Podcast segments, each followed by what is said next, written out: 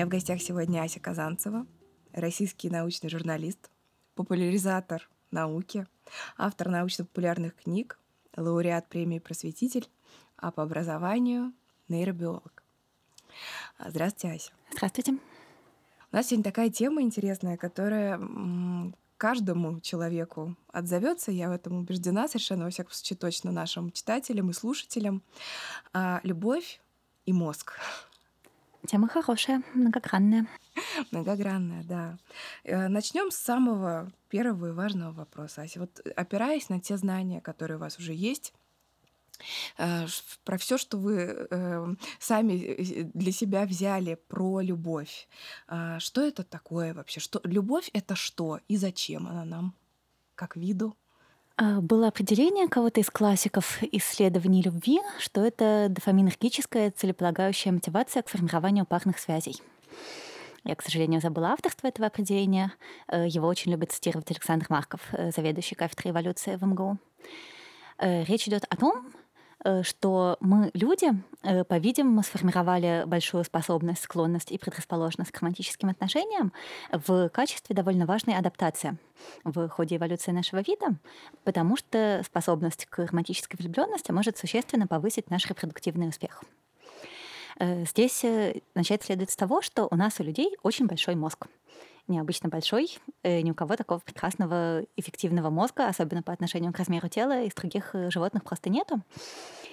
И, с одной стороны, это хорошо, потому что большой мозг дает нам интеллект, э, способность к поиску причинно-следственных связей, к установлению закономерностей и таким образом к более эффективной добыче еды и защите от врагов.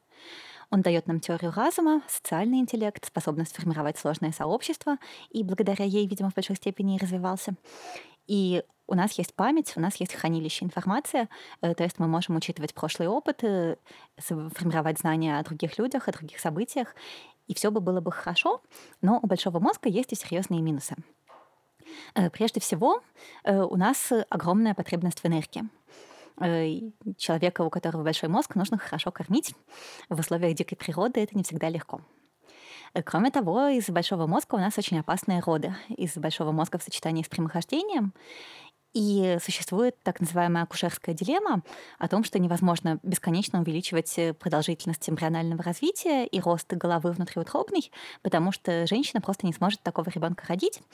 И наши младенцы рождаются недоношенными, по сути дела, э, по сравнению с младенцами других приматов. Э, мозг у них очень незрелый, и дальше у нас очень длинное детство, очень длинный период созревания, и в течение которого младенец требует большого количества ресурсов, еды, внимания, заботы на протяжении многих лет. И эта проблема Э, потому что такого детеныша очень сложно и дорого выращивать, особенно в условиях э, опасной э, среды внешней, там, дикой саванны и прочее. И с этой проблемой столкнулись наши предки, точнее, даже общие предки человека и шимпанзе. Примерно 6,5 миллионов лет назад, еще до стадии ардипитеков, которая уже человеческая эволюционная ветка. И они решили эту проблему двумя путями. Шимпанзе Э, рожают ребенка в среднем раз в 4, 5, 6 лет, в зависимости от кормовой базы. И примерно за вот эти 4, 5, 6 лет э, ребенок более или менее начинает быть способен сам себе собирать корешки и насекомых, которыми ему предстоит питаться, и фрукты. После чего самка может позволить себе родить следующего ребенка.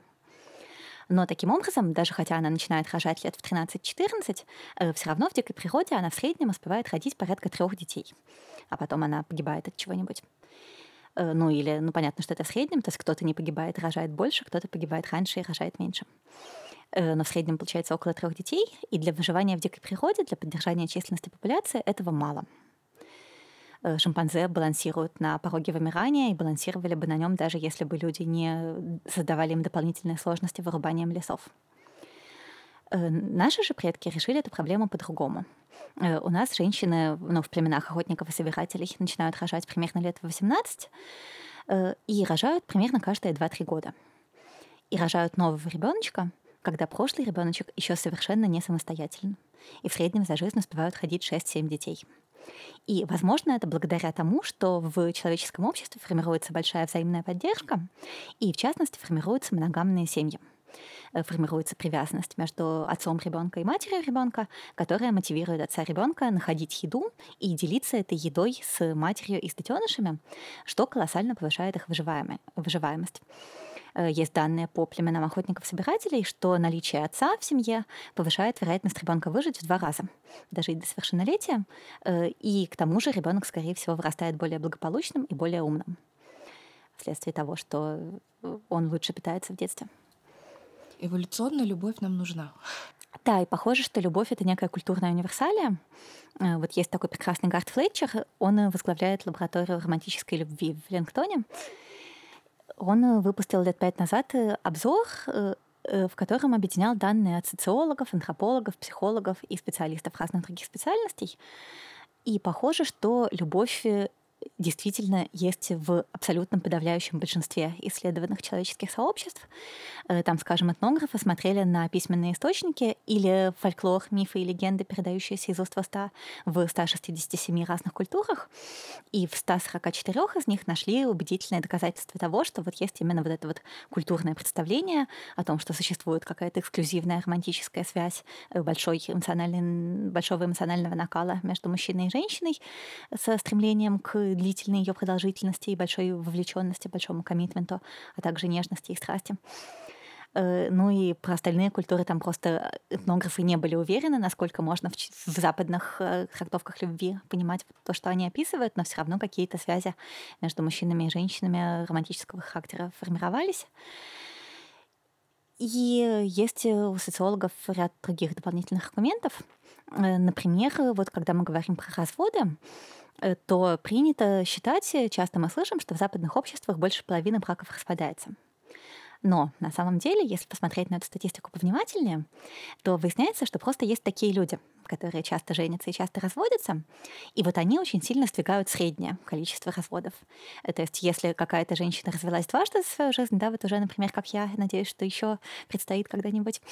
Э, Об этом мы тоже поговорим. Да, а другая женщина не развелась ни разу, то по статистике получается, что каждая из них один раз развелась, а на самом деле нет. На самом деле больше 60% первых, именно первых заключаемых браков э, так в итоге продолжаются всю жизнь.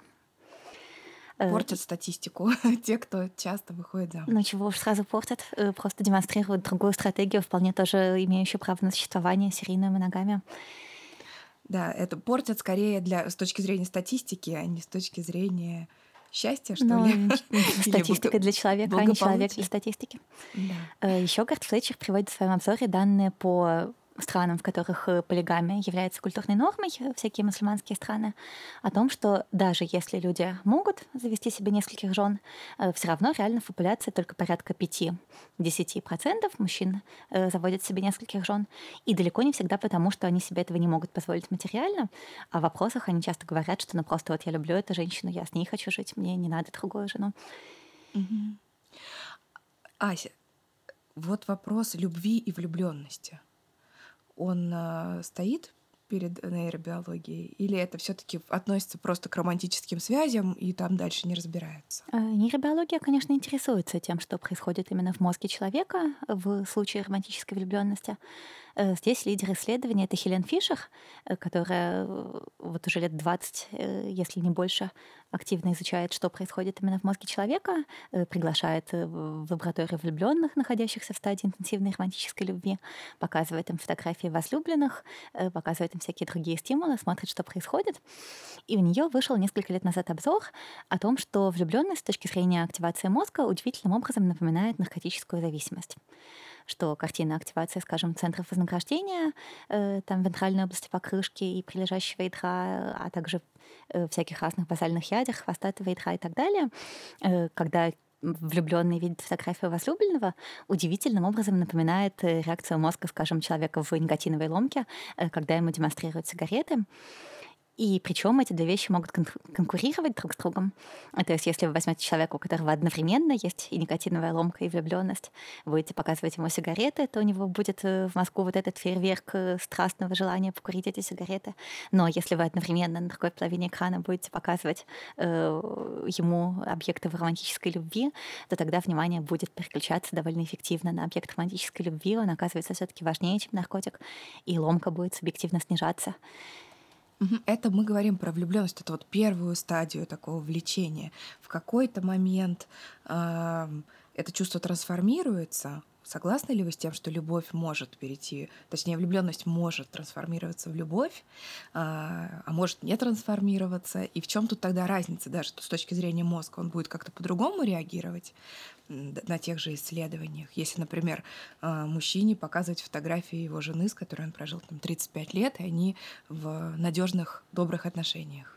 Э, да, в этой ситуации все равно будет привязанность, конечно, и все равно можно зафиксировать э, какие-то изменения в работе мозга, в том числе в активации прилежащего ядра, ну, потому что это, в принципе, главный центр удовольствия в мозге. Он э, а, активируется в ответ на все приятные вещи, которые нам показывают, всех людей, которые нам нравятся, которые нам близки, э, или там на деньги на сладкую водичку, на, между прочим, удачное решение задач интеллектуальных, то есть вообще на любую радость, особенно такую, которая потенциально биологически значима. Но, тем не менее, да, реакция будет менее выраженной, менее острой.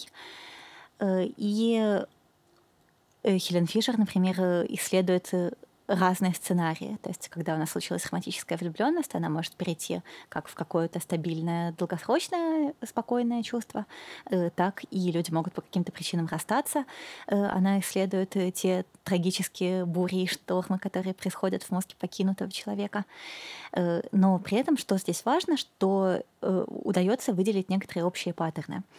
И эти некоторые общие паттерны самого их существования в активности мозга, в выделении гормонов, э, даже и какие-то общие поведенческие паттерны, универсальные когнитивные искажения, э, они, в общем и целом, служат аргументом в то, что способность к любви, правда, прошита в нас, людях, на биологическом уровне, э, что способность к любви поддерживалась в течение многих-многих поколений естественным отбором, что логично, потому что те, кто был способен и склонен к любви, с большей вероятностью заводили детей, и с большей вероятностью эти дети у них выживали. И сейчас мы тоже движем этим инстинктом. Инстинкт — это инстинкт? Э, ну, биология это наша никуда не делась, конечно. Mm-hmm. Я не уверена насчет формулировок типа инстинкт. Mm-hmm. Их к людям вообще следует применять с осторожностью, потому что обычно про инстинкты мы говорим в связи, например, с птичками, с какими-нибудь существами, у которых есть жестко прошитая врожденная mm-hmm. программа поведения. У людей, конечно же, никаких э, жестко прошитых программ поведения нет, быть не может. В генах наше поведение никак не закодировано. Ну, то есть могут быть э, закодированы какие-то слабые предрасположенности, какие-то вероятности э, того, что то или иное поведение будет более характерным, более склонно, более склонны будут люди к нему. То есть люди склонны, по-видимому, в том числе и биологически врожденно к формированию романтической привязанности, но при этом к кому они будут ее формировать, как долго они будут ожидать, что она будет продолжаться, насколько эксклюзивной она будет и так далее, и так далее. Э, здесь, конечно, очень большое влияние культуры, конечно, очень большое влияние личного опыта, конечно, очень большое влияние книжек, э, собственной этической системы, представления о прекрасном. И, конечно, все это модифицируется как в разных обществах, так и в течение жизни конкретного индивида. Я слушаю сейчас вас, и у меня такой вопрос назревает. А возможно ли смоделировать такую ситуацию, когда, например, один человек на вот том самом исследовании мозга а, э, будет как-то реагировать на фотографии или на присутствие какой-то там женщины или несколько, и судя по тому, как реагирует его мозг, э, понять, как он на самом деле относится. Реально ли только мозг то есть реакции мозга достаточно для того, чтобы понять все. Ну, понимаете, реакции мозга, конечно, достаточно было бы для того, чтобы понять все, при условии, если бы мы достаточно с высоким разрешением э, рассматривали бы то, что в мозге происходит, и если бы мы достаточно хорошо представляли себе локализацию э, тех или иных э, чувств, mm-hmm. э, которая, к тому же, еще и поскольку формируется под действием индивидуального опыта, то, очевидно, не в одних и тех же точно местах, не в одних и тех же трехмерных координатах находится у вас любовь к этому да. человеку в этой части височной коры. Э, то есть э, это возможно гипотетически, но практически невозможно в настоящем мире, потому что это надо в человека натыкать очень много электродов, очень долго над конкретным человеком ставить эксперименты. Э, то есть какие-то общие тренды есть, общие тренды есть даже на уровне анализа крови, на уровне гормонов. Э, гормоны бушуют, э, нейромедиаторы выделяются, дофамин, вот это все. Да, да, вот скорее про это мой вопрос, потому что так много разного здесь скомпоновано в одном. Ну вот смотрите, способность к романтической любви — это, по-видимому, в значительной степени надстройка над способностью к любви к детенышам. Mm-hmm. Для подавляющего большинства млекопитающих, пожалуй, для всех млекопитающих. То есть как это в социальной степени. жизни выглядит? Если, если человек хорошо относится к детям или Э, хочет Нет, детей? не настолько прямолинейно. Я имею в виду, Мгм. что когда мы говорим на уровне мозга, на уровне гормонов, э, то у нас есть некоторая биологическая предрасположенность к тому, чтобы испытывать симпатию к детенышам, особенно к Мгм. своим. Э, Мгм. И э, механизмы романтической любви на уровне гормонов и на уровне активации мозга имеют довольно много общего с механизмами универсальными для всех млекопитающих привязанности к детенышам. Причем, более того, даже не только на уровне физиологии, даже на уровне поведения. Исследователи романтической любви, особенно ее острой стадии, постоянно отмечают, что там очень выражена инфантилизация, э, что у людей, когда они влюбленная парочка, начинается какой-нибудь бэби-ток, э, они сюсюкают, они возятся, они играют Да, и ведут себя в общем и целом примерно так же, как родители ведут себя с детенышами. Все время друг на друга смотрят, все время друг друга трогают, гладят, занимаются грумингом. То есть, правда, все это очень похоже. И поэтому любые исследования любви с точки зрения гормонов, конечно, первым делом опираются в окситоцин. Э, Окситоцин, он, в принципе, гормон размножения человеческого, да, он нужен для того, чтобы инициировать роды, он способствует молокоотдаче и так далее. Но помимо этого он обладает психоактивными эффектами. Э, Выделение окситоцина сильно коррелирует с теплыми чувствами в родительско-детских отношениях, причем не только женских, но и мужских. Э, И окситоцин также ассоциирует и с романтической любовью, и в том числе с тем, как она будет развиваться. Можно взять свежие влюбленные пары, померить у них уровень окситоцина в крови, убедиться, что он у них в принципе выше, чем Свежая у... влюбленная пара, обожаю, классная формулировка. Да, убедиться, что окситоцина у них в принципе больше в среднем, чем у одиночек. А потом еще и выясняется, что этот окситоцин может служить предиктором э, того, какое будет будущее у этой пары. А Те, у кого уровень окситоцина в крови и в присутствии особенно друг друга был выше в момент свежей влюбленности, э, те потом с меньшей вероятностью через полгода расстаются, с большей вероятностью остаются вместе. Вау. Окситоцин, кроме того, можно добавлять искусственно в людей. Э, Такие эксперименты, правда, проводят только на мужчинах, э, потому что поскольку окситоцин сходно связан с работой женской репродуктивной системы, э, то женщинам его в нос не закапывают, потому что а вдруг она окажется беременна, а вдруг у нее случится выкидыш, а вдруг она потом засудит всю лабораторию. Мгм. Такое делают поэтому с мужчинами, у которых точно, точно выкидыша не произойдет. Э, Мужчинам можно закапать в нос окситоцин, можно закапать в нос плацебо, и это в некотором роде повлияет на восприятие ими женщин, э, в частности, на восприятие их возлюбленной. То есть, если такого человека потом положить в томограф, показывать ему фотографию возлюбленной, э, то выброс дофамина в в системе вознаграждения в вентральной области покрышки, скажем, окажется выше у тех мужчин, которым закапали окситоцин, а не плацебо. Еще был прикольный эксперимент, в котором мы показали, что похоже, что окситоцин способствует верности, э, в том смысле, что там мужчинам говорили, что исследуют комфортную социальную дистанцию, э, просили их встать от экспериментатора на том расстоянии, на котором им комфортно. Экспериментатором была красивая девушка в таком коротком белом лабораторном халатике декольтированном.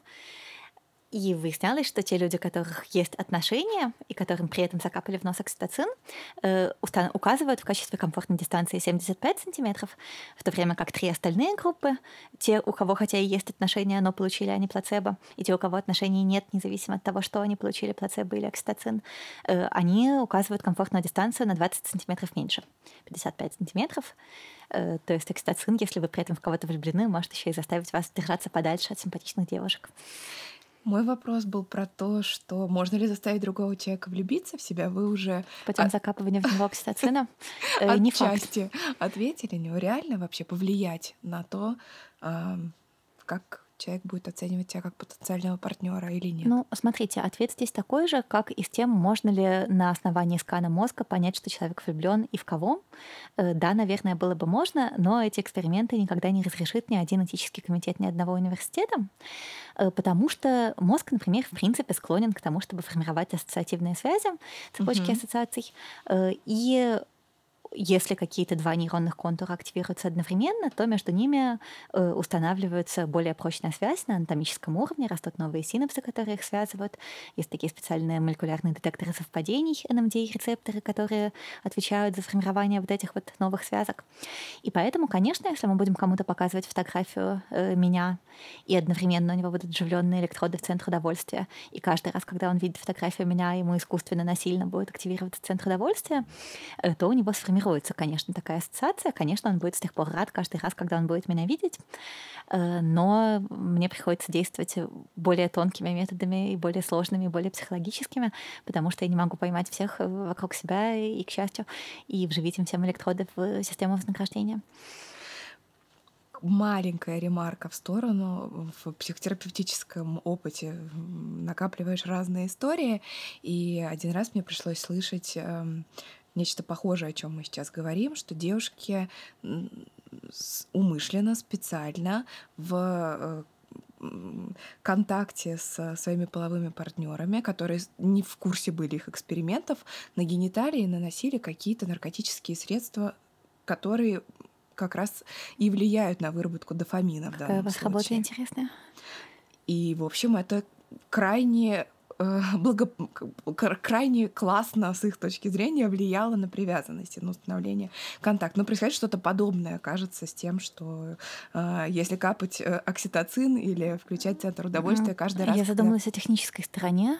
Э, девушки наносили на свои гениталии а, э, я не очень Окей, даже если это безбарьерная контрацепция, все равно очевидно, что проницаемость слизистой влагалища для любых веществ гораздо выше, э, чем проницаемость э, кожи полового члена. И если они Через действительно... Ну, там, во-первых, противодействующий, противонаправленный поток жидкости, Э, которая сперма выходит и все вымывает, а потом он еще пошел в туалет и вымыл все, что осталось. Я не думаю, что реально, даже если в уретрах какие-то крупненькие вещества забились, э, то это могло бы привести к тому, чтобы это как-то стало психоактивным. Э, нет, то есть если они не подмешивали это ни в еду, там, ни через поцелуй, не знаю, мне кажется, через члены не так-то просто ввести наркотические вещества, особенно путем нанесения их на свои гениталии, я думаю, здесь более вероятен другой механизм, даже если мы представим, что действительно есть такие наркотики, э, которые хорошо усваиваются через слизистые, и действительно ваши э, девушки, которые рассказывали История вам пересказанная, поэтому мне нечем тут парировать. Я... Смотрите, я думаю, что если mm-hmm. даже это правда так, если мы примем все mm-hmm. эти вводные про то, что вот девушки наносили себе на гениталии наркотические вещества, и мальчики к ним привязывались, я думаю, здесь механизм более сложный э, и с эффектами второго порядка, что сама девушка таким образом получала, усвоив через слизистое влагалище наркотик, гораздо больше радости от секса с этим партнером. А мальчикам вообще-то обычно нравится, когда девушки получают много радости от секса с ними. Это достаточно надежный способ мальчика увлечь и привязать. Просто следующий уровень, условно говоря. Ну да, то есть э, да. у них скорее это была условно-рефлекторная реакция. Ах, ей со мной так хорошо, какой же я классный. Я хочу сюда еще для того, чтобы снова получить этот буст для самооценки. Э, я бы здесь скорее предположила другие механизмы психологические, эффекты самосбывающегося пророчества. Э, что если девочка уверена, что она использует хитроумный способ, хитроумный способ работает, то она, например, начинает вести себя с партнером более уверенно, более расслабленно, больше демонстрирует ему сама радость, которую она испытывает, особенно если ей эти наркотики каким-то образом все-таки через слизистую всосались, и она правда эту радость испытывает дополнительно. Mm-hmm. И дальше срабатывает самосбывающееся пророчество. То есть она уверена, что она использовала хитрый план, что мужчине все нравится, от этого ведет себя более радостно и раскованно, от этого мужчине начинает действительно все больше нравиться. Потому что, в принципе, экспериментальные психологи-то они исследуют активно э, когнитивные искажения влюбленных, и когнитивные искажения влюбленных э, как раз включают в себя вот эти вот самосбывающиеся пророчества. Э, что если мы испытываем к кому-то романтический интерес, то мы начинаем быть очень сильно подвержены иллюзии о том, что он тоже испытывает к нам романтический интерес. Э, психологи, скажем, приглашают в лабораторию э, людей, которые как бы просто типа дружат, но дают им всякие хитрые анкеты mm-hmm. о том, есть ли у них на самом деле подспудные романтические чувства друг к другу. Типа, когда я увидел этого человека, я сразу понял, что он особенный. И симметричный вопрос, когда этот человек увидел меня, то он сразу подумал, что я особенная. И выясняется, что ответы на эти вопросы относительно себя относительно партнера очень сильно коррелируют. То есть чем сильнее он нравится вам, тем больше вы уверены, что вы нравитесь ему тоже, даже если из его ответов ничего такого, ничего подобного не следует. Но при этом, если понаблюдать за этими парами как бы друзей, но не совсем, еще в течение нескольких недель, то выясняется, что чем больше вы были уверены, что вы нравитесь партнеру, э, тем выше вероятность, что между вами на самом деле что-то закрутится, ну, потому что вы ведете себя соответственно. Э, шуточки, флирты, провокации, и если вы человек хороший, то чего бы ему не. Таким образом, ответ на мой вопрос, можно ли влюбить в себя человека, все-таки положительный, но он на другом уровне, не Ну, каким-то образом люди друг в друга влюбляются. Другой вопрос, что это, конечно, срабатывает не всегда. Не всегда. Э, и нет каких-то универсальных, к тому же, методик, которые сработают во всех случаях для всех желающих. Вот. Но да, если человек с вами добровольно общается и получает от этого удовольствие, и при этом нет каких-то блоков, которые мешают ему вступить с вами в отношения, там других женщин, которых mm-hmm. он любит э, и не может поэтому вписать в эту систему еще и вас, э, или какие-то принципиальные противоречия в социальном там, статусе, в интеллектуальном, неважно. Э, наверное, любые два симпатичных друг другу человека, предпочитаемого друг другом пола, проводя вместе время и получая от этого положительные эмоции, могут развить романтическую влюбленность той или иной силы и степени, если у них нет к этому какого-то внутреннего сопротивления. Вот мы говорили, что механистически это можно сделать путем того, чтобы активировать человеку центр удовольствия, одновременно показывая ему изображение меня, активируя нейронные контуры, связанные с образом меня. Но, в общем-то, на свиданиях мы же тем же самым и занимаемся. На свиданиях мы занимаемся всякими там приятными вещами, э, катаемся на африканских горках, я не знаю, ходим в кино, в Макдональдс ходим, гамбургер едим, и таким образом мы активируем систему вознаграждения одновременно с тем, чтобы активировать образ себя. И да, это способствует, конечно, повышению привязанности. Просто она может в каких-то ситуациях быть романтическая, а в каких-то ситуациях может быть дружеская. Э, психологи, они же исследуют активно и друзей тоже. И прямо подсчитано, что нужно 50 часов качественного общения провести с человеком вместе, занимаясь какими-нибудь интересными, приятными совместными активностями, для того, чтобы вы начали считать его другом. А если вы провели 300 часов в таком виде, то вы начинаете считать его лучшим другом. Вау, какие точные подсчеты. Ну, в среднем, конечно, в среднем. Ася. Там берут, знаете, абитуриентов, которые переехали в новый город, одиноки, и подробно документируют, с кем они общаются, сколько и как развиваются отношения. Интересное исследование. Дружба между мужчиной и женщиной — это реальность? Реальность, конечно. Э, мы люди сложнее, чем наши репродуктивные инстинкты. Э, мы люди способны ну, во-первых, мы способны воспринимать кого-то не только как потенциального сексуального партнера, во-вторых, мы не воспринимаем как потенциальных сексуальных партнеров вообще всех людей, предпочитаемого нами пола. Э, и mm-hmm. кроме близости на сексуальном уровне, есть также близость на эмоциональном уровне, есть также близость на интеллектуальном уровне. Они могут все пересекаться и сочетаться в одном человеке, а могут быть разнесены любым образом.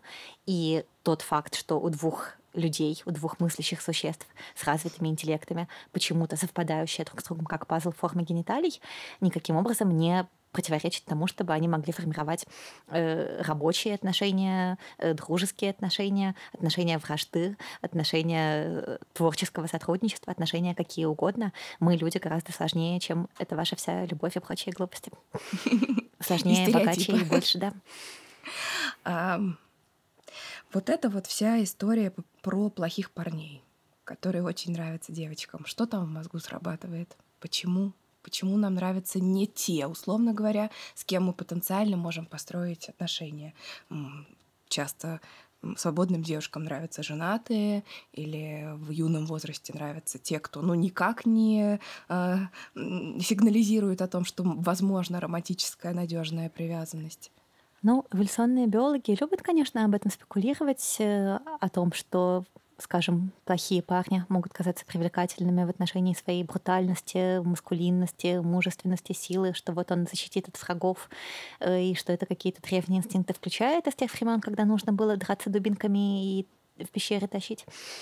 Но, опять же, люди сложные, люди разные, у людей очень большая индивидуальная изменчивость, и у людей может быть огромное количество всяких разных психологических механизмов, э, которые побуждают их э, испытывать романтический интерес к тем или иным объектам. Э, я как раз буквально вчера об этом говорила со своим собственным психотерапевтом, о том, что у меня есть базовая установка про то, что я недостаточно хороша, из которой есть много интересных следствий, и в том числе следствие такое, что мне нравятся мальчики, для которых я недостаточно хороша. Э, которые либо как-то недостаточно меня ценят, э, либо даже если они достаточно меня ценят, все равно я не могу как-то в полной мере их э, захватить, захмотать и захапать в личное пользование, потому что они, например, полиаморы. И если у меня убрать, говорил мой психотерапевт, эту установку про то, что я недостаточно хороша, то, скорее всего, мне и мальчики начнут нравиться другие — Но этого мы делать не будем. В очередной раз мы с психотерапевтом моим обсудили и решили, потому что меня вообще-то все устраивает. Потому что у меня на эту установку, что я недостаточно хороша. Основной механизм сопротивления — это гиперкомпенсация. Э, она дает мне мотивацию к тому, чтобы много, хорошо и продуктивно работать. У меня высокие тиражи моих трех книжек, у меня высокие гонорары за лекции. Это и правда, если я все это делаю... Купить. Э, что? Книжки не смогли купить день в день. Их надо а, подождать. Ну, это, видимо, просто очередная допечатка закончилась. Так-то обычно они бывают. Э, как раз когда тиражи высокие, это означает, что книжки должны в магазинах быть, но просто их печатают маленькими порциями, иногда кончается, нужно подождать еще. Вот. Но в общем и целом, да, то есть э, я давно про себя знаю, много лет, что я склонна влюбляться в чуваков каких-то довольно недостижимых и недостаточно меня ценящих. И мне ок, потому что я из этого делаю совершенно прекрасное творчество и драйв, и мотивацию для работы. И если бы я выбирала кого попроще, то зачем бы я стала книжки писать? Мне книжки нужно писать, чтобы на мальчиков впечатление произвести. Какой-то бальзам на мою душу проливается сейчас в этом ответе, а, но я буду кусочками из него брать и уточнять. Вот про полиаморию. Мы чуть-чуть про это до начала записи говорили. А что вообще за явление и э, как коснулось конкретно вас? Чуть-чуть расскажете? Вот сейчас мы уже и услышали, что есть э, уже такая симпатия с человеком, который полиамор. Как вообще в этом себя ощущаете? А, ну вот поскольку, как я уже говорила, мы люди сложные, э, у нас у людей большая индивидуальная вариабельность, и кроме того, мы люди сейчас живем в 21 веке в очень сытом, благополучном обществе, в котором мы, семья мало имеет элементов экономической зависимости друг от друга, и плюс у нас есть надежная контрацепция, из-за этого очень длительный период взрослой жизни без необходимости заботиться о деточках. Э, то в нашем 21 э, веке в крупных городах, естественно, процветает огромное количество всяких разных форм отношений, э, выходящих за пределы традиционной, распространенной моногамной семьи. В том числе есть полиамория.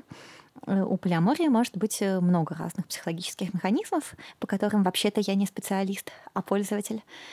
Но как позавчера мы обсуждали с еще одним моим дружочком, который тоже полиамор. Э, скорее всего, здесь играет большую роль желание увеличивать число своих, увеличивать число близких, увеличивать, если хотите, число родственников.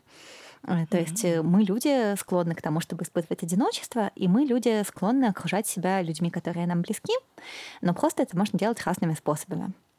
Можно таких людей нарожать завести детей, потом подрастить детей и быть окруженным своей стаей своих детей. Э, можно просто формировать дружбы, э, тесные дружеские и тесные коллегиальные отношения.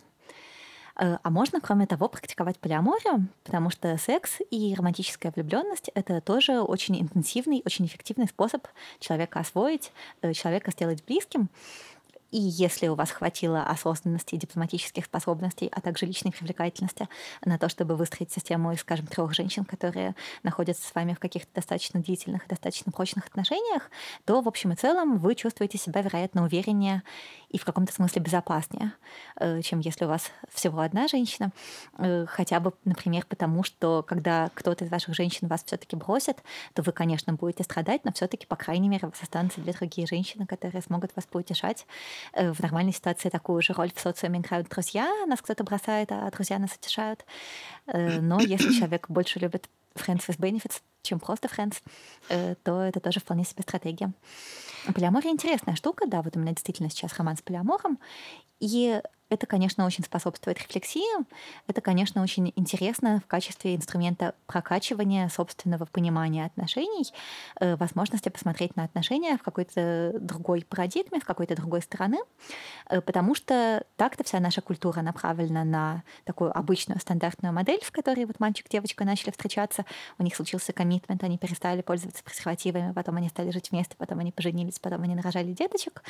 Э, и когда ты действуешь по шаблону и по стереотипу, то ты, в общем-то, можешь это делать на автомате, ты можешь не очень сильно включать голову, не очень сильно про отношения думать, но вроде как все работает и ладно.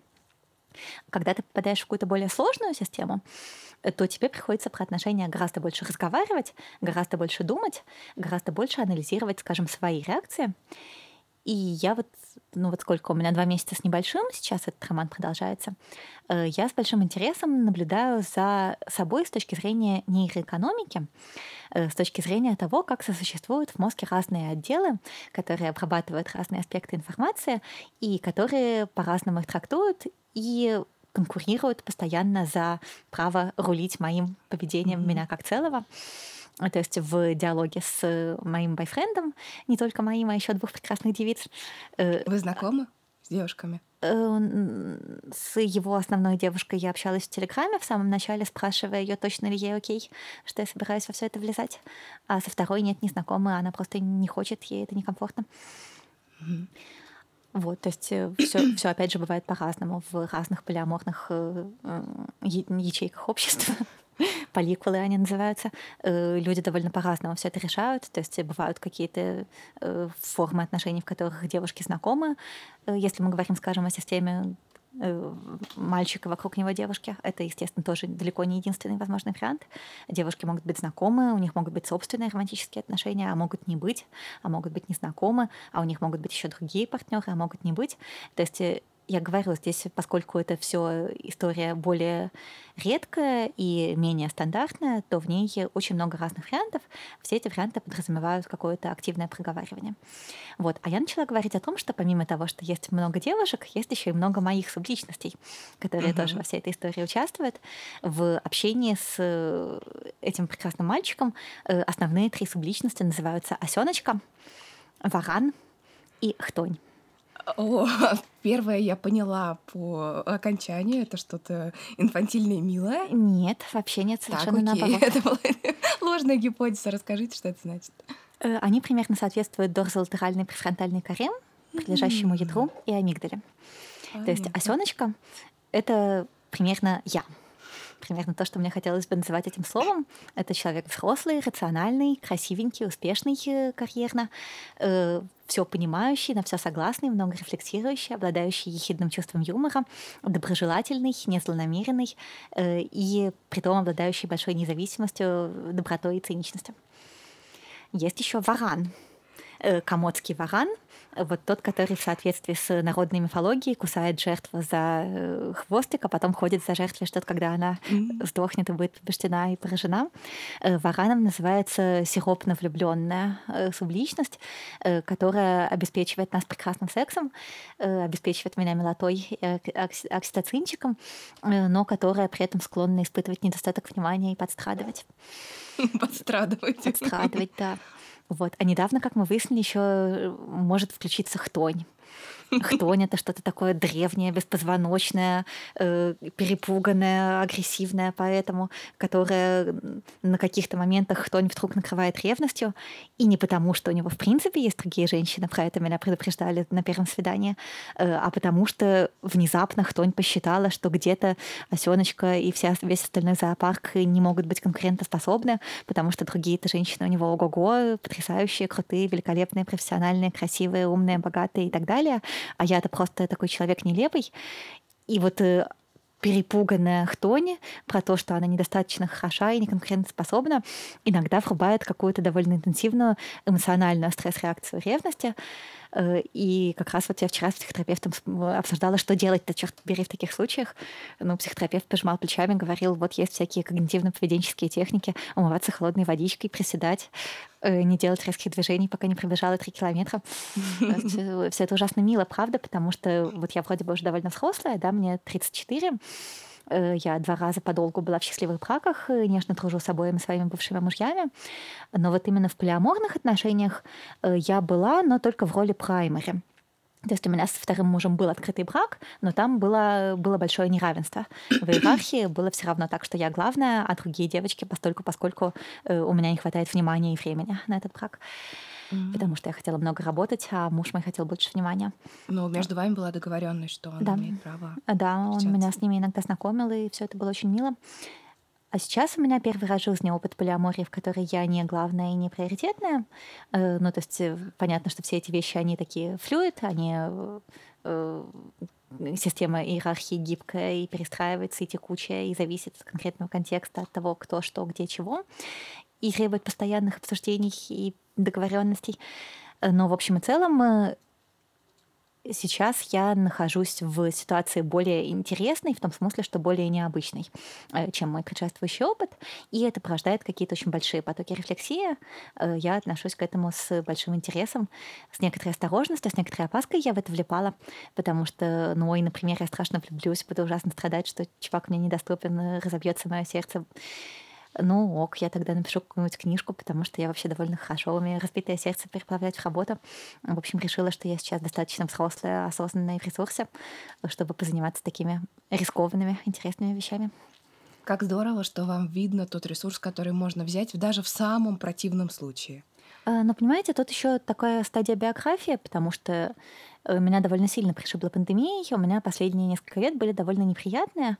Э, я уехала учиться в Бристоль в магистратуру по молекулярной нейробиологии. Потом она пандемией накрылась, потом там все было очень непонятно, потому что то был академ, то я попыталась туда вернуться, то там объявили опять локдаун, то оно все стало опять mm-hmm. дистанционным.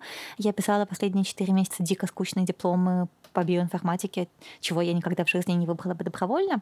То есть жизнь моя последние пару лет была очень не очень, Э, ну, как, собственно, и у всех в связи с пандемией. А сейчас, наконец-то, все стало хорошо. Наконец-то все сделали прививки, наконец-то вернулась работа, э, куча работы, куча друзьяшечек. Я вернулась из этой чертовой социальной изоляции в городе Пристоле. Э, Москва, лето. То есть у меня сейчас все настолько хорошо, э, что даже и какие-то более потенциально рискованные форматы отношений можно прекрасно себе позволить. Э, тем более, что пока что мне все нравится вообще-то. Спасибо, что делитесь таким другим, чем мы часто слышим. А, я чуть-чуть попрошу рассказать про тот праздник, который был а, организован в связи с вторым разводом. А, про это вы рассказывали, и можно в интернете прочитать коротко, что в связи с тем, что произошло официальное значит, расторжение брака, вы с бывшим уже мужем собрали ваших общих друзей, гостей, заказали торт, вы надели на себя короткое черное платье вместо белого большого. Было такое, да?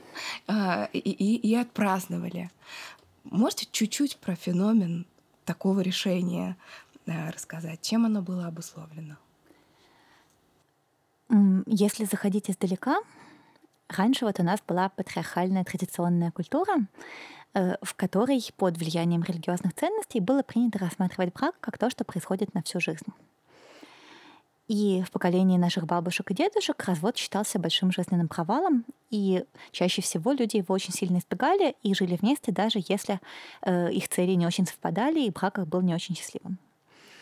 В поколении наших родителей люди разводились уже существенно чаще, но при этом они все равно воспринимали это как провал, э, как проваленный проект, и поэтому у них относительно редко получалось сохранить хорошие отношения. Потому что вот они-то, когда женились, хотели жениться навсегда, а потом э, у них не получилось, и есть большой соблазн обвинить партнера в том, что ничего не получилось, и годы были потрачены зря. В моем случае, не в первом моем счастливом браке, не во втором моем счастливом браке, те 8 и 7 лет, которые я там провела, совершенно не были потрачены зря. Мы прекрасно проводили время. Мои лучшие годы вовсе не были испорчены этими двумя браками. Э, но просто со временем, поскольку люди живут долго, развиваются, в них меняются приоритеты, цели, ценности, со временем цели и ценности перестают совпадать. Э, то есть во втором браке моем мы ожидали, что я захочу когда-то детей, а муж мой их с самого начала хотел. Вот, но в итоге я так и не захотела их до такой степени, чтобы их прямо вот э, рожать уже сейчас. Мне хотелось сначала там в Англии поучиться и так далее. И когда стало понятно, что мне хочется все таки в Англию, то муж мой сказал, слушай, ну, может быть, я поищу себе пока другую девочку, которая как-то согласна рожать детей уже сейчас. Вот, в итоге он замутил с девочкой, у которой есть уже готовые дети, и как-то это притупило его страсть к тому, чтобы срочно заводить своих. Э, но как бы там ни было, мы потом этих детей заморозили. То есть у меня с моим бывшим мужем продолжают быть замороженные эмбрионы, и вполне вероятно, мы их когда-нибудь родим. И из всего этого следовало, что когда мы разводились, мы не то чтобы воспринимали это как какой-то крах всех жизненных надежд. Может, у нас еще дети будут потом. Э, мы воспринимали это как э, обозначение официальное декларирование того факта, что сейчас мы перестали быть тесно переплетенными человеческими единицами, потому что наши жизненные цели и задачи сейчас разошлись. Это было скорее как завершение какого-то этапа э, жизненного проекта, которое, впрочем, не было связано ни с какими враждебными чувствами по отношению друг к другу. То есть мы, конечно, расстраивались. Э, всегда жалко, когда кто-то был очень близким, а потом становится не очень близким. У нас, конечно, были какие-то витки сложного расставания, э, как до развода, так и после развода. Э, последний виток сложного расставания был в декабре 19 то есть через год после того, как у нас была эта разводная вечеринка. Э, но, тем не менее, мы никогда точно совершенно не были и не планировали, и я думаю, что уже никогда не будем врагами. И вечеринка, наверное, была нужна, ну, во-первых, просто потому что мы любим вечеринки. Э, Чего бы не сделать вечеринку, если есть такой повод, тем более прикольный. Друзей позвать, тем более, что были какие-то друзья с моей стороны, какие-то друзья с его стороны, у которых, может быть, это была последняя возможность затусить и обменяться контактами и зафрендить друг друга в Фейсбуке. Э, а во-вторых, ну да, чтобы показать обществу, друзьям, тусовочке, что страшного ничего не происходит, э, что, ну вот, да, мы развелись, но мы не враги совершенно точно, не надо бояться одного из нас упоминать в присутствии другого, не надо бояться звать одного из, из нас на те вечеринки, где есть другой. То есть, э, что нормально все. Угу. Знаете, такая десакрализация трагического расставания. Правильное слово на самом деле здесь. А когда вам приходится встречаться с каким-то вот депрессивным состоянием, я не назову это депрессией, ну вот такой максимальной апатией, бессмыслицей или там любые могут быть ваши личные обозначения. Что вам помогает лично как человеку? Depends. Э, надо смотреть по конкретной ситуации, надо смотреть по конкретным факторам, которые э, вызвали эту проблему. То есть одно дело, если это какая-то сиюминутная текущая грусть, тоска. Если это сиюминутная текущая грусть, тоска, тогда просто какой-то элементарный чекпоинт. Нужно проверить, достаточно ли ты спал, достаточно ли ты двигался, нет ли у тебя гиподинамии, не хочешь ли ты пить, не хочешь ли ты есть. Э, если у тебя никотиновая зависимость, то достаточно ли ты получал никотина в последнее время. Э, и сначала проверить все это, а потом уже думать о том, что жизнь не удалась и смысла в ней нет, потому что обычно после того, как ты прошел 20 тысяч шагов, э, выясняется, что жизнь не то чтобы совсем уж не удалась, не так уж она и безнадежна, ну потому что мозг материален, и работа мозга, и работа в том числе эмоциональных наших частей, она сильно зависит от нашего физиологического состояния. Поэтому первое, что нужно делать в любой непонятной ситуации, это нормализовать физиологическое состояние, а потом уже думать, действительно ли у нас нет смысла жизни. Э, если говорить про какие-то более глобальные проблемы, э, ну тут э, либо ждать и терпеть, пока этот ужас закончится, если это какой-то ужас понятный, который так или иначе закончится. Типа необходимости написать диплом по биоинформатике, хотя ты вообще не хотел писать диплом по биоинформатике. Либо пытаться как-то дергаться, я там вот, например, в пандемию пошла работать в красную зону биологом-лаборантом. У меня есть диплом биолога, поэтому мне можно. Потому что это было гораздо лучше, чем просто сидеть посреди этого ужаса и ждать и, и ничего не делать. У меня вообще реакция на стресс типа «бей или беги». Это не всегда уместно, потому что бывает, что гораздо меньше энергии я бы потратила, если бы не рыпалась. Э, но такие вещи сложно переделать, э, поэтому для меня наиболее естественно в кризисной ситуации что-нибудь делать, неважно, насколько это разумно и рационально.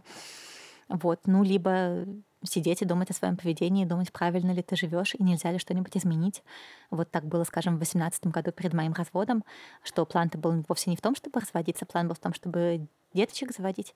Но я понаблюдала полгода за этим тоскливым ужасом, который меня вызывает перспектива вот прямо сейчас заводить деточек, пока у меня еще не было никакой настоящей жизни, потому что я только работала и работала для того, чтобы на этих деточек заработать.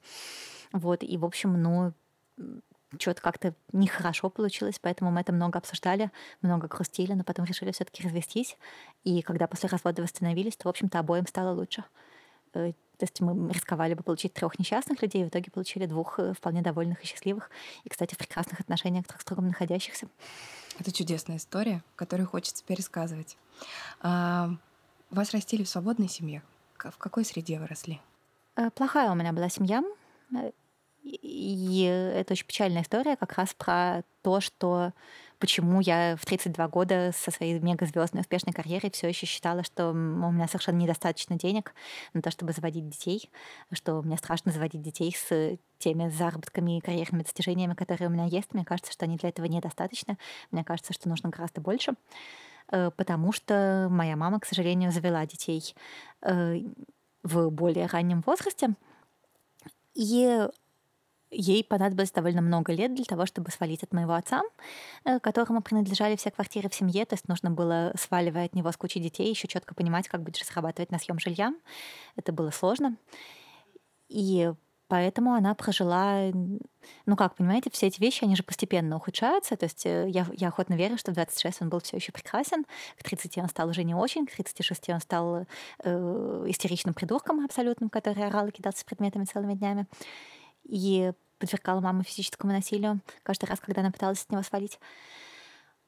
И, в общем, э, это, конечно, породило некоторое количество э, детских травм. Э, и да, в этом смысле неловко перед моим вторым мужем, потому что у меня есть очень глубоко прошитое убеждение, что если уж ввязываться в материнство, то главные вопросы, на которые женщина должна ответить, это как она сбежит от этого чувака, когда он станет злобным придурком, и как она прокормит всех своих детей, как только он превратится в злобного придурка. И это не очень справедливо по отношению к моему второму мужу, потому что он-то не собирался превращаться в злобного придурка, и, может быть, даже и не превратился бы, но все равно для меня это вот прям принципиально важно. Поэтому меня 34, у меня нет детей, но они есть замороженные. Так что все в порядке. Спасибо, что делитесь. И спасибо, что показываете своим примером вариативность, ту самую, когда люди из очень сложных обстоятельствах могут, даже из благополучия могут, в общем, а, не идти, не, не идти дальше и не эволюционировать социально. Но так-то никто не, не обязан, если человека все устраивает. Э, э, нет какого-то категорического императива, потому что все обязаны Нет, развиваться, конечно. зарабатывать, угу. строить карьеру. Другой вопрос, что это просто интересно. Учиться конечно. интересно, развиваться интересно. Дофаминчик. Ну да, развиваться и реализовываться можно совсем по-разному, скорее, да, тут Правда? не про карьеру только. Один раз вас спросили, счастливый ли вы человек, и вы на этот э, вопрос так ответили, э, что я себе скриншот сделала, и сказали, нет, я нет, не очень, но это добровольный мой выбор потому что у меня другие приоритеты. Э, да, но это вы цитируете интервью как раз примерно года 18 или 17 э, когда у меня действительно были другие приоритеты. Э, так сохранялось довольно долго. Окончательно это закончилось в пандемию, потому что до пандемии казалось, что вот нужно сейчас сначала работать и учиться, а веселиться и путешествовать мы будем когда-нибудь потом. Потом пандемия показала, что работать и учиться, в принципе, все еще можно, а вот веселиться и путешествовать надо было тогда, когда надо было, когда можно было. Вот, и поэтому сейчас нет, сейчас наоборот как раз сейчас у меня год паузы, когда я не э, упарываюсь ни по каким карьерным свершениям. Ну, то есть, понятно, я читаю лекции, понятно, я делаю новые лекции, мне за них платят, но просто в течение предыдущих многих лет я одновременно и читала лекции, и делала что-нибудь еще, чему-нибудь училась, э, писала книжки и прочее. Э, сейчас у меня поэтому относительно расслабленный режим работы, на самом деле все равно очень плотный, потому что лекций этих навалилось после пандемии какое-то дикое количество. Вот, но я с ними раскребусь. Э, в общем, относительно расслабленный режим. Много уходит э, э, ресурса и пополняется ресурса именно на то, чтобы заниматься всяким разным гедонизмом, тусить, вот, мутить с мальчиками, с мальчиком пока одним, но посмотрим. Э, и э, встречаться с друзьяшечками, и гулять по Москве по 20 тысяч шагов в день, и спать. И это прям очень важно, потому что, правда, последние несколько лет были тяжелые, э, и надо восстановить ресурсы, пока не поехала кукушечкой это то, что нужно иногда делать. Сейчас такой период, э, я им всячески наслаждаюсь, э, я наберусь ресурса и смогу как-то снова возвращаться к жизненным свершениям и, возможно, снова выбирать быть не очень счастливой. Но сейчас я счастлива очень, э, меня это абсолютно устраивает, это тоже осознанный и добровольный выбор, с которым я благополучно глушу беспокойство о том, что я недостаточно работаю. И Тут еще важно то, что мозг, он же реагирует не на модуль, а на градиент. Э, то есть э, не то, чтобы важно, как у нас была устроена жизнь в абсолютных числах, а важно то, устроена ли она лучше или хуже, э, чем то, как она была устроена в недавнем прошлом, а также устроена ли она лучше или хуже, чем какая-то гипотетическая воображаемая идеальная картинка. У меня сейчас жизнь устроена совершенно точно лучше, чем она была устроена в последние пару лет, э, и от этого я счастлива. Э, и, в общем-то, устроена примерно так, как э, должна устроена, быть устроена гипотетическая картинка. То есть все хорошо. Ай, спасибо вам большое за этот разговор. Я, я так много себе из этой беседы забираю. Спасибо вам. Спасибо. Это был подкаст «Ответ». Мы всегда на вашей стороне.